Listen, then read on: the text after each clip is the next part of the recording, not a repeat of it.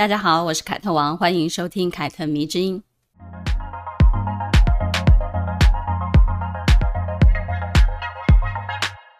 不久之前呢，有一位读者在生日当天留言给我，他说呢，今天是他五十岁的生日，但是呢，他没有往常那么快乐，因为呢，过去他都会替自己安排一趟生日的旅行，但这两年多呢，因为疫情的关系，他哪里都不能去，所以呢，就这样子来到五十岁了，他感到非常的沮丧，觉得现在自己无比的孤单。因为她是一个单身的女人，虽然有一份工作，但这份工作也逐渐因为年纪而受到限制。她没有做到很高的层级，只是想着，嗯，能做多久就做多久吧。对她来说呢，工作越来越像一份用来糊口的事情。她就问我，我要怎么做才能够改变我的现状呢？他很害怕自己有一天被迫离职了，人生会没有方向，没有结婚，没有伴侣。没有孩子，忽然之间，他觉得自己什么都没有。他的处境让我想到一件事，就是有很多人都说，如果一个人过得很好，不结婚也没有关系，这是大家认为的一个真理。尤其是在当下现在的这个社会，更多人强调一个女人只要有工作、有积蓄、有一套房，晚年你就可以过得很好。所以呢，女人一定从年轻的时候就要开始工作，不要随便的嫁人做家庭主妇。而事实真的是这样吗？有些人的单身其实并非自主的愿意单身，所以呢，他终究都要面临一个人老去的问题。所以呢，从这位读者的留言中，我就看到了一个现象：无论是谁，职业妇女也好，单身女性也罢，家庭主妇也罢，所有的女人呢，都要面对自己中年之后的生活。因为对你来讲，你的生活可能会因为不可抗力的因素而改变。比如亲朋好友的离世，比如意外导致你无法再像以前行动自如等等，这些不可抗力的因素呢，不会因为你是职业妇女还是家庭主妇而选择让道。就像这位读者一样，他跟我说自己现在对于什么事情，只要想到要重新开始，就觉得啊，好无力哦。比如恋爱，他并没有想要结婚，只是希望可以有一个聊得来的，在一起可以很开心的伴侣就好。可惜怎么都遇不到，所以呢，他很沮丧。他想要退休后，他的生活还有重心，但是呢，他不知道自己要从哪些事情开始。我不知道他算不算是一个典型，但是呢，我从他身上看到很多女性鸡汤文没有告诉我们的一个现实。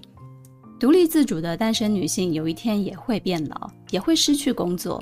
如果她的身上没有太多足够的钱，没有足以发展成专业的兴趣，那么接下来的生活是什么呢？还有，如果她自己就是一个把生活过得非常无聊的人，那么谁又愿意在不必结婚的前提之下跟她一起过日子呢？你知道的。当我们不必用结婚来合法生孩子，完成传宗接代的任务的时候呢，其实是更考验伴侣的条件，能够把生活过得非常有趣、很精彩，跟他在一起会很开心，让人感到很有活力。我觉得是中年之后的抢手货。所以呢，如果你本身就特别没有活力又懒散，从年轻的时候开始做事就没有什么规划，那么单身又步入中年就会是一件非常可怕的事情。而偏偏这种人呢，以单身的职业妇女居多。美国六零年代的第二次女权运动之所以会失败的原因呢，就是因为职业妇女跟家庭主妇的对抗。其实呢，把那个时候发生的事情对照到我们现在，也能说得过去。我们呢，一直都在鼓励女性走出家庭，但走出家庭的女性只要有谋生的工作就足够了吗？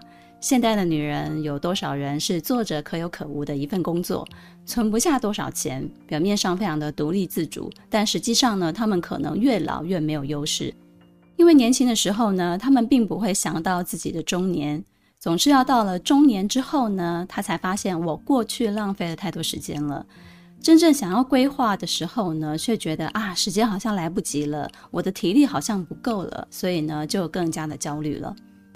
而中年的困境，只有职业妇女或者是职业单身妇女会遇到吗？也不是的，家庭主妇也会有同样的困境。这里有一个核心的逻辑，我们说出来跟大家分享一下。也就是呢，问题并不是你有没有结婚，也不是你有没有一份工作自己赚钱，而是在你年轻的时候，无论你选择结婚还是不婚，你选择当职业妇女还是家庭主妇，你对自己的这个决定有没有预设过风险，并且呢，有能力去解决它。比如呢，家庭主妇的最大风险就是丈夫这个人嘛。因为他是家庭所有的经济来源，也算是家庭的合伙人。那你选择合伙人的眼光怎么样呢？是不是有足够的能力跟他一起把家庭运作管理得风风火火呢？是否有承受得起家庭的变故的能力呢？如果有一天事情不是你想象的那样发展下去，你有没有应变的方法？娘家的人是否会给你最坚强的支持呢？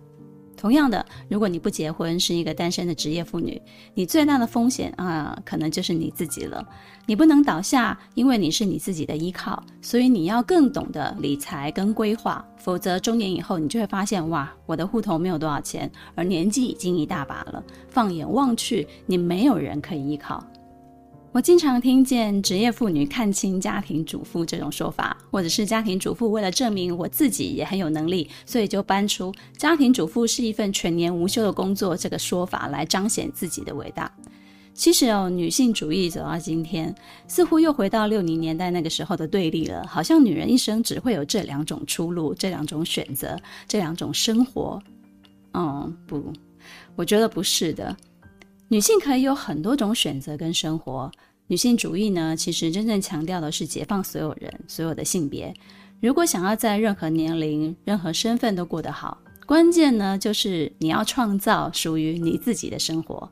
无论是职业妇女还是家庭主妇，如果你不创造，你只是被动的等待，那么你就会停留在原地枯萎。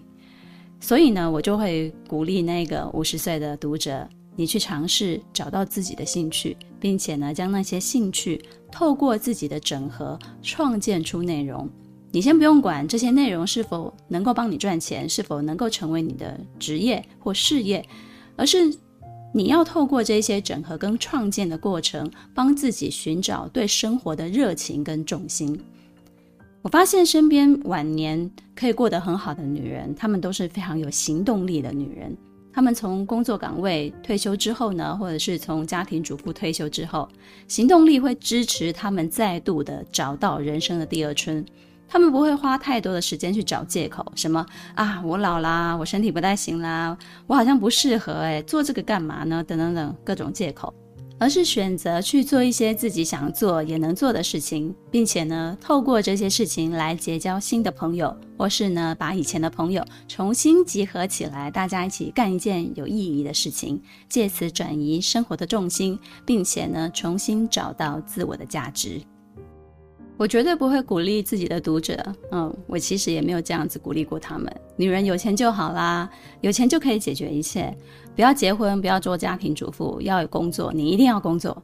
我觉得这些道理都非常非常的死板，而且一点弹性都没有。因为呢，我相信对生活有热情、对自我了解，并且愿意承担代价跟负责任的人呢，无论他们选择什么，他们其实都可以做得非常好。我身边有很多的女人，她们用自己的经验告诉我这个真理：事在人为。真的，无论你是单身、已婚，无论你是职业妇女还是家庭主妇，她们其实都非常有一套。相反的，有人对生活完全没有热情，又懒散，又爱埋怨，又没有决断，又没有责任心，工作只会让他们更厌世，而当家庭主妇很有可能做得更是不好。二零二零年疫情非常严重的时候呢，我自己从台北回到北京跟某人团聚，他在北京有一间公司，而我在结束化妆造型的工作之后呢，就是一个自由业者，固定的往返台北跟北京两地出差。后来因为疫情的关系呢，我就停止出差了，变成现在这样子固定在北京的生活。这段日子呢，是我二十多年漫长的职场生活里面变动最小的两年。以前呢，我常常世界各地跑来跑去，早就已经习惯一直出差的生活，而且总是非常的忙碌。但这两年呢，我变成在家里工作，在家里写稿、拍照、拍影片、录音，可以说呢，生活变成比较固定的一种模式。于是呢，我就开始多出了一些时间，比如说做饭的时间。我以前很少下厨，因为觉得非常麻烦，而且呢，工作太忙了，没有什么心思。而现在呢，我却每天早上帮自己做一份早餐，并且呢，利用手机拍照，非常快速的就分享在自己的 IG 现实动态。这件事情呢，持续了一年多，快两年了。我开始慢慢的累积出一些诀窍跟心得。也发现自己诶，好像很有烹饪的天分。很多人看到我做的早餐，都以为是餐厅点的，因为摆盘很好看啊，也很适合用来拍照。有越来越多人就很喜欢看我的橙之美，它变成很多人无法错过我的现动的原因。每天呢，他们就会跟我一起在云端吃饭。久而久之呢，他们也就开始走进自己的厨房，然后尝试起做早餐了。其中呢，还有一个粉丝跟我说，他朋友看到他跟着我做的早餐之后呢，竟然想邀请他一起开个早午餐店，而且呢，连店面都看好了，真的是始料未及的一个改变。陆凯特迷之音也是啊，这个节目其实也是一样的。我一开始呢就设定想要分享自己喜欢的女性故事，还有张爱玲的小说，并且呢围绕着一些女性议题来做一些讨论。我不怕自己写稿或者是润稿。虽然呢，比起访谈节目，它比较要求稿子的丰富性跟专业，但是呢，我很喜欢这种我自己可以主导一切的感觉。当然啊，它也很累，真的。每周更新呢，就代表我必须非常勤劳的写稿，并且呢，查阅以及消化大批的资料。现在呢，我又决定把过去荒废的 YouTube 那个频道做回来。我之前尝试做过几种形式的内容，但是都不是很成功啦。然后我自己也坚持不下去，就让我非常的苦恼。有了陈之美的分享之后呢，我终于渐渐的厘清一些现实。我想要做一些生活化的、比较接地气的内容，顺便呢，利用这些内容的属性呢，把各种平台的经营划分出来。毕竟我是一个自媒体人嘛，所以管理这些平台对我的能力要求也是蛮高的。很多人想知道。我每天早餐的做法包含怎么摆盘呐，录成影片，我就可以很好的跟他们展示。为此呢，我就买了新的相机，准备用来拍摄。我知道这个过程一定不会很顺利，但是只要一想到我又可以解锁一个新的技能，我就感到非常的兴奋。说真的，如果是两年前，我根本就没有办法想象自己即将规划录制一个分享美食的内容。结果呢？现在我竟然非常期待我自己可以办到。人的努力加上时间的催化，真的是太美妙了。你永远不知道这两个东西会带你去到什么样的一个地方，但有一天呢，那个地方会忽然出现在你面前，带着一种柳暗花明的惊喜向你展示出来。嗯，这个真的真的是你自己体验过，你就知道我在说什么。我最近呢在看一部 HBO 制作的影集，叫做《茱莉亚》。这个故事的灵感呢是来自 Julia Child 这个非凡的人生。他是一个名厨，一个作家，更是一档烹饪节目的电视主持人。在美国呢，他是家喻户晓的名厨、名主持人，很多人呢都非常的喜欢他。用台湾人能听得懂的比喻来讲呢，他就是美国的傅培梅。可能很年轻的听众不知道傅培梅是谁，那你就回头去问一下你妈妈好了。这部剧呢，聚焦在六零年代，故事呢围绕在以茱莉亚为主的几个女性的身上，用来探讨女性主义、妇女运动的一些议题，看不同身份的女性呢如何在非常固有的环境的限制底下呢，做出对自己最有利的事情。剧情呢并不尖锐，甚至可以说非常的温情，并且伴有美食，所以看起来非常的疗愈，也带有思考性。很多时候呢，我们聊女性的权益，聊性别平等，其实很容易架空在一些理论上面。但这部剧呢，让我看到更实际的一些做法，让我明白性别平等、女性主义其实就是我们生活本身。如果你不从自己开始，你只会空谈一些理论，那么这些想法永远只会是想法。它不会促使环境改变、社会进步，当然也不会促使人的观念来转换。聊到茱莉亚，大家可能更熟悉的是二零零九年的一部电影，叫做《美味关系》，是由梅丽史翠普跟艾米亚当斯所主演的。梅丽史翠普扮演的茱莉亚呢，非常的有趣，比较夸张一点，让人印象很深刻。但你可能并不知道这位了不起的厨神，直到三十六岁之前呢，其实他都不会做菜。几乎呢可以算是非常糟糕的厨房小白。而且呢，开始做电视烹饪节目的时候呢，他已经五十一岁了，已经进入了更年期，就是一个老人了啊。如果你现在还在为自己嗯烦恼啊，我现在已经三十岁啦，我已经四十岁啦，我已经五十岁啦，还来得及吗？哈，如果你还在烦恼这些问题，那不如就来听听茱莉亚的故事，那你就会知道，当你要做一件事情，什么时候开始，其实都不晚。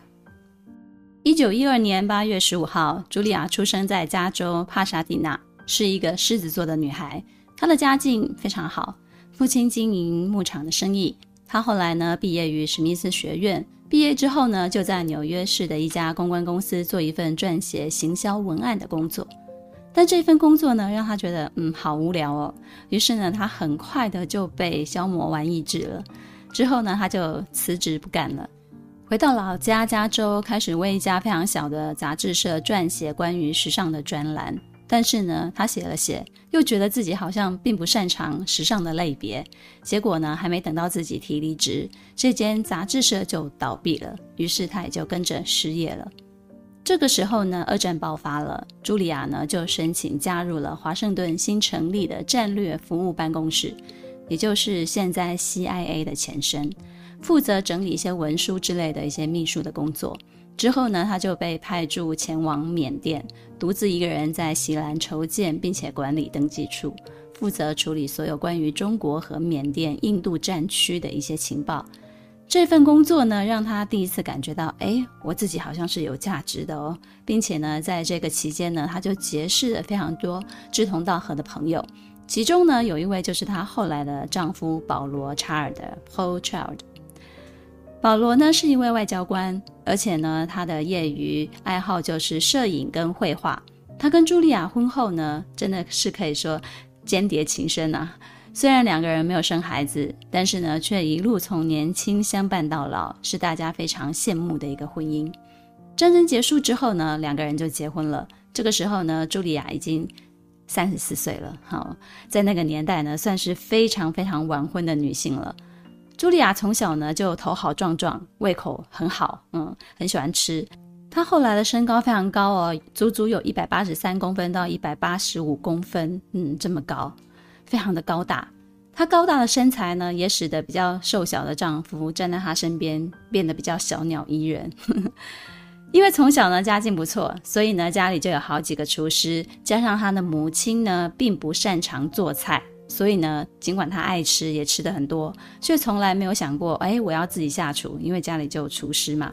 她的丈夫保罗呢，也是个美食爱好者，而且呢，非常的热爱研究，哎，吃什么东西要配什么酒。我常常想啊，如果两个人要结婚，至少吃的品味不能差太多，一定要能吃在一块。否则呢，结婚以后一起吃饭是再普通不过的日常了。如果连这种日常都要有一方做出牺牲，那就真的太痛苦了，不是长久之计呀。婚后呢，在保罗的鼓励之下，茱莉亚就决定开始下厨了。成为家庭主妇之后呢，她心里想，嗯，至少要为心爱的人做做饭吧，啊、嗯。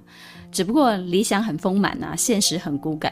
她经常手忙脚乱，忙了很久之后呢，做出来的菜却一点都不好吃，甚至呢没有办法吃。婚后两年呢，保罗的外交官工作就被调动到了巴黎。他在巴黎驻美国大使馆担任文化交流大使，夫唱妇随嘛，所以呢，茱莉亚也就跟着保罗一起搬到了巴黎。茱莉亚很兴奋啊，也很紧张，很怕自己这个美国大老粗配不上精致时髦的巴黎生活。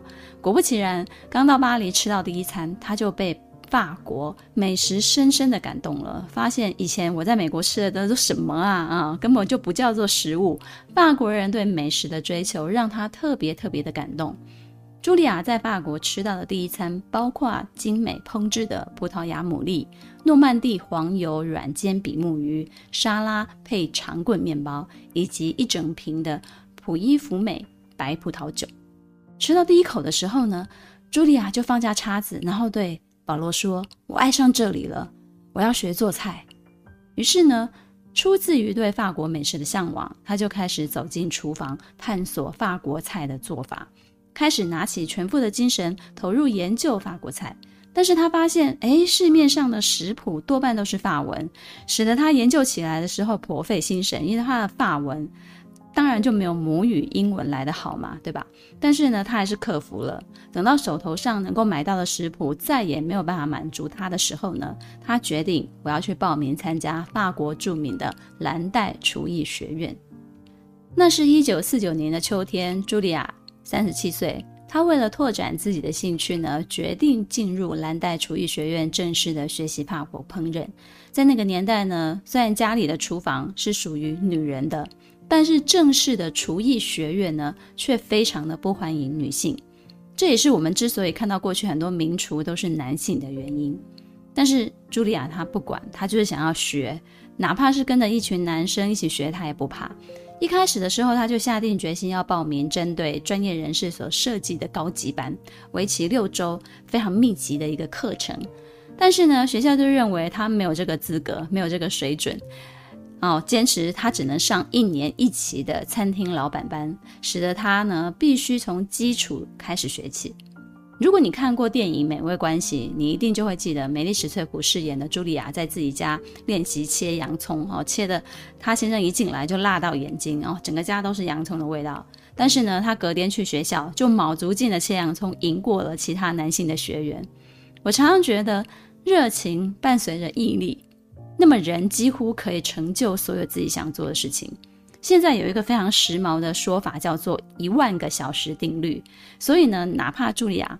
他是从三十七岁才真正的开始学习烹饪，但是他对生活的热情跟本身性格中的那种激情，他的性格其实是非常有激情的，以及努力不懈的那种态度，所以呢，就可以完全的支撑起他。因此呢，我们常说的所谓的什么年龄不是问题，这个前提呢，恐怕就是你对事情的高度热情跟毅力了。有对事物的高度热情跟毅力，那么年龄才会真的不是问题。在蓝带厨艺学院学习的过程呢，也让茱莉亚体会到自己过去跟现在的不同。她说：“过去的我满足于追逐享乐、游戏人间，对世上的一切冷漠以对。但在蓝带学院以及巴黎的市场和餐厅之中呢，我忽然发现烹饪是这样的深厚、丰富且极具魅力的迷人事物。”在我的生命中，除了丈夫和猫咪之外呢，我从来没有认真看待过任何的事情。而如今呢，我一刻也无法忍受离开厨房。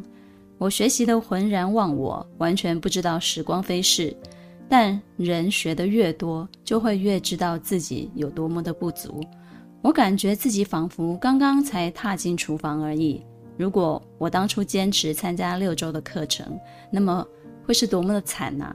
我一定什么也学不到，但也因为真正扎扎实实的学习过，所以呢，他也看到了蓝带学院的一些弊端，例如呢，行政管理方面的不足，导致老师无法真正的指导学生。于是呢，他就暗暗的在心里头想：如果有一天我自己可以开一间烹饪教室，那么我一定要改善这个方面。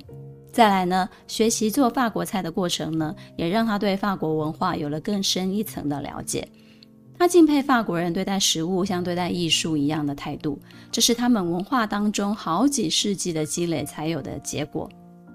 一九五一年，三十九岁的茱莉亚完成了蓝带学院的课程，并且创办了自己的烹饪教室。这期间呢，他认识了西卡和露西瑟，这两位呢正在合写一本给美国人看的法国食谱。认识了之后呢，他们就邀请茱莉亚加入。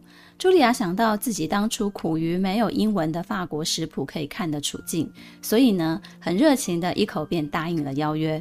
于是呢，三个女人就一边合办厨艺教室，一边就开始整理这一部法国食谱。一开始的时候呢，茱莉亚只打算胜任帮食谱润色的角色，但是看到手稿了之后呢，她就决定重写了。过程中呢，三个人因为非常密切的工作，经常为了意见不合而争论不休，还要跟出版社周旋什么的，于是呢，进度就变得有点慢。加上当时世界政局局势非常的混乱，茱莉亚的丈夫保罗的工作就有了一些变动。他们两个人呢，先后就从巴黎搬家，搬到马赛，然后又去到了德国。分开的三个人要一起讨论食谱，就只能电话里头讨论，然后就写好之后呢，书信往来，因此呢，进度就非常非常的慢。想想，这真的也是非常考验毅力的一件事情了。不像现在一封 email 往来啊，几秒钟就收到了，然后就可以马上阅读、修改，然后来回讨论了。嗯，相对轻松非常非常多。因此呢，我就觉得。他们撰写这本食谱真的是非常不容易耶，真的是需要很强大的热情跟毅力才能够支持下去。直到了一九五九年，八年之后，这一本堪称法国食谱的百科全书才真正的完成了。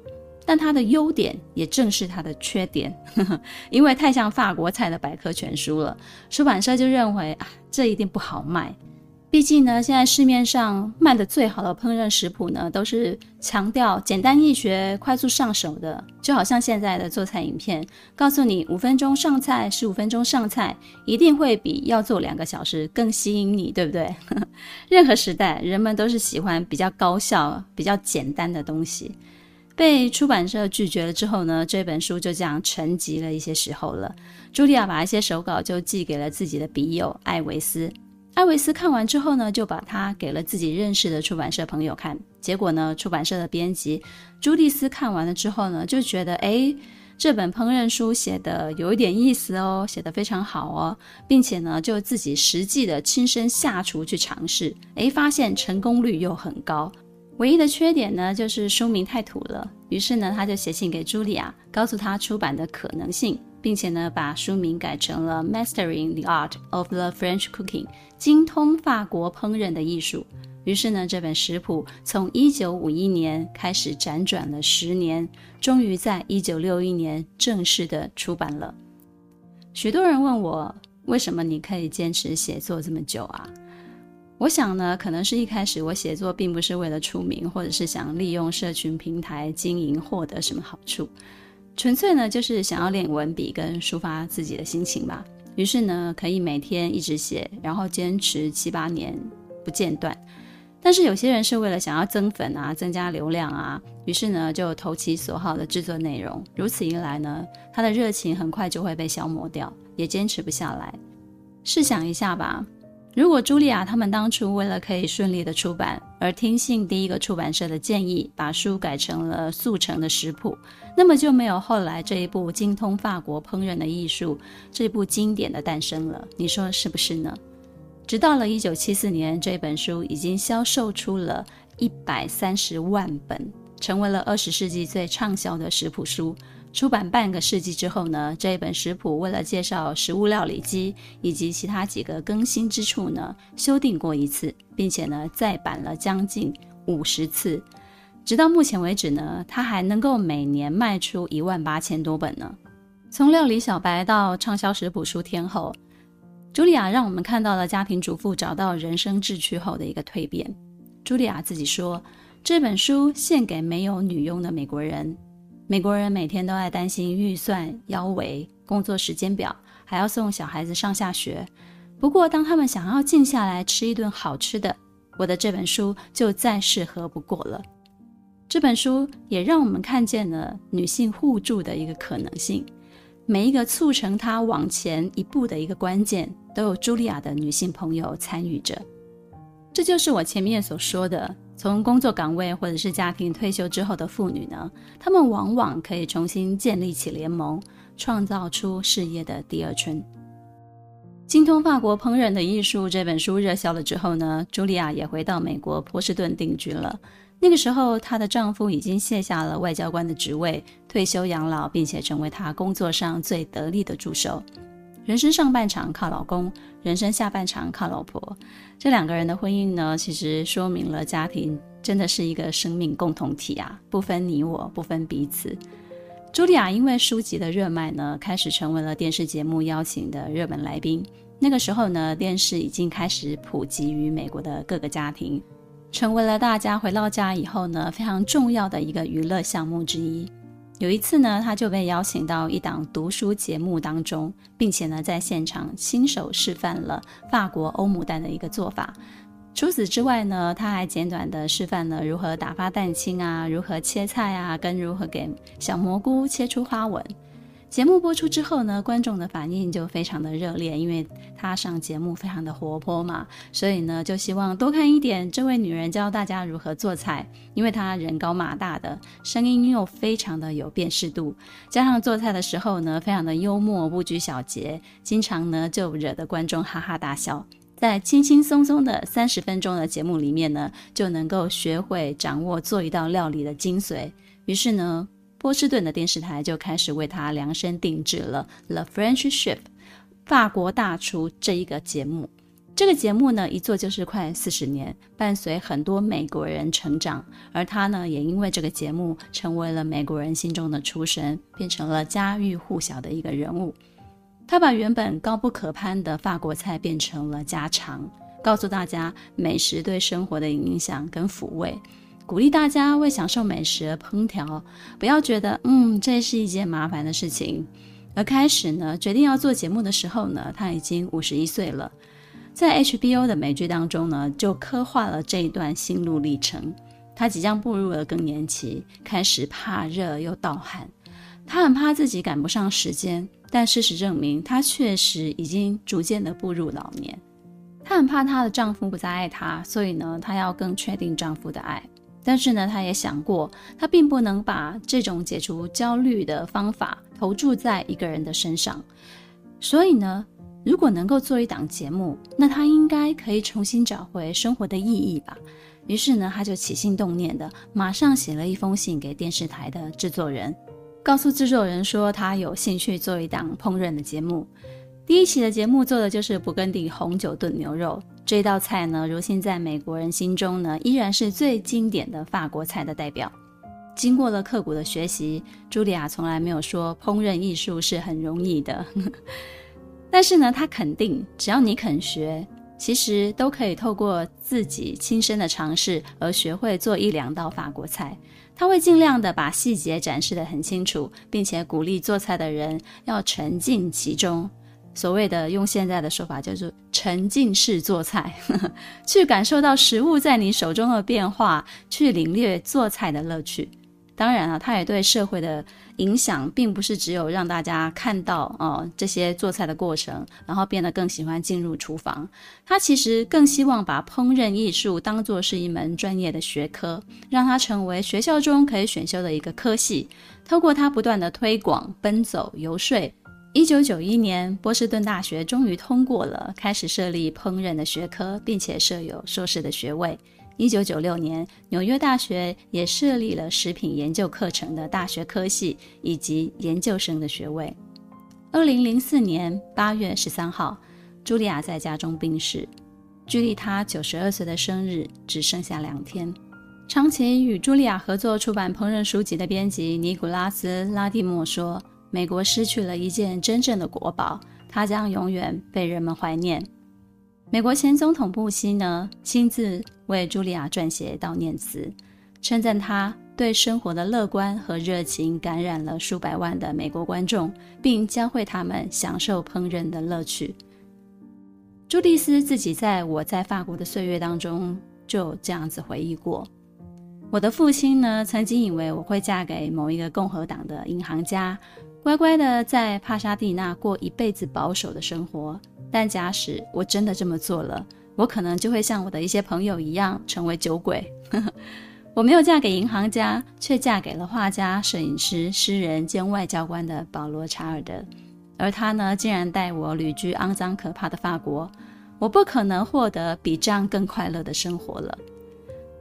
女性力量其实真的可以有很多种。可以是不婚不育，用她的事业展现自我的决心；也可以像茱莉亚这样，用热爱的美食、幽默、乐观又温柔强大的性格，感染身边的所有人。女性力量绝对不是喊喊口号就好了。我经常看到很多读者迷失在各种的金句当中，却忘记自己最基础的现实生活，忘记那些需要去行动才会获得改善的事情。如果你羡慕别人会过生活，那么你自己就要行动起来，把握这个原则。无论什么年纪、什么环境，我想你都不会过得太差的。希望你喜欢这一集关于茱莉亚的故事。Bon Levity 凯特迷之音，咱们下次见了。